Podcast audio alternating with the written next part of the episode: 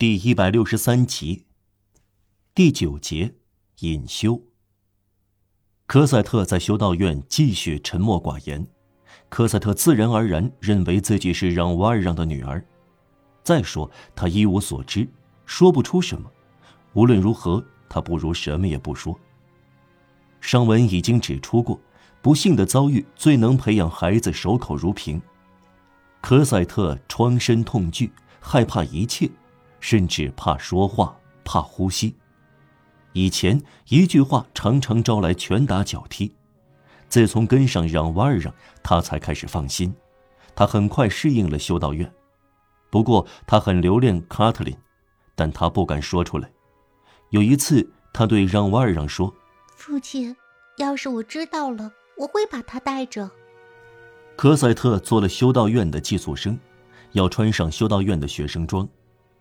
让瓦尔让获准收回他脱下的衣服，就是那套他离开坦纳迪埃小旅店时让他穿上的丧服。衣服还不很旧，让瓦尔让把这些旧衣服，还有毛线袜和鞋子，放到他设法弄到的一只小手提箱里，塞进去许多修道院多的是的樟脑和各种香料。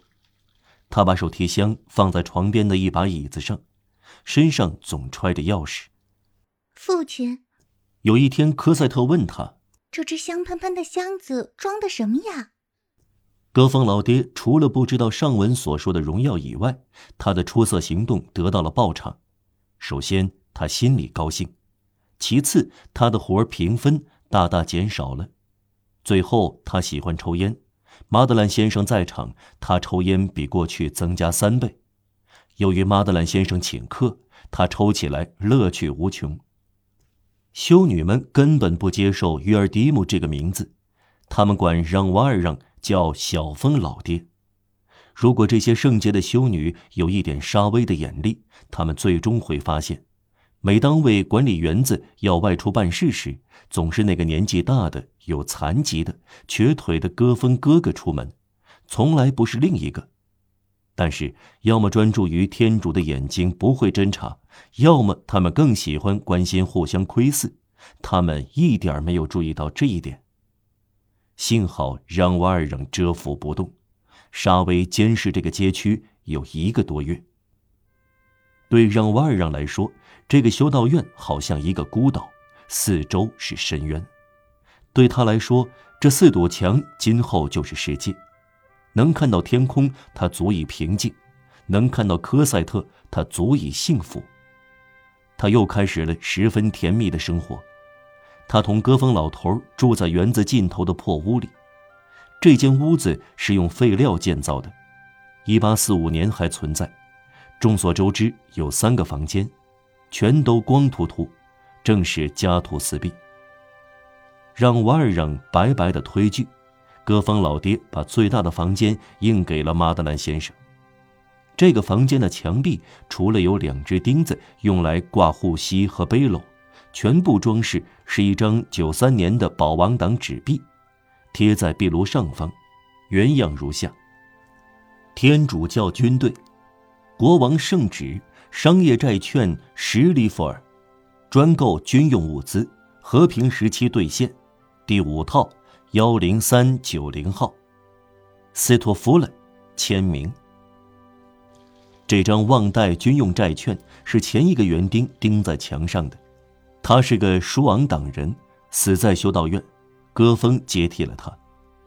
让瓦尔让整个白天在园子里干活，而且十分得力。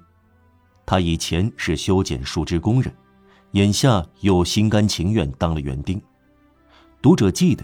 他知道种植方面的各种方法和窍门，他都用上了。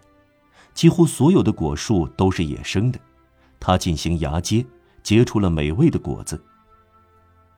科赛特获准每天在他身边度过一个小时。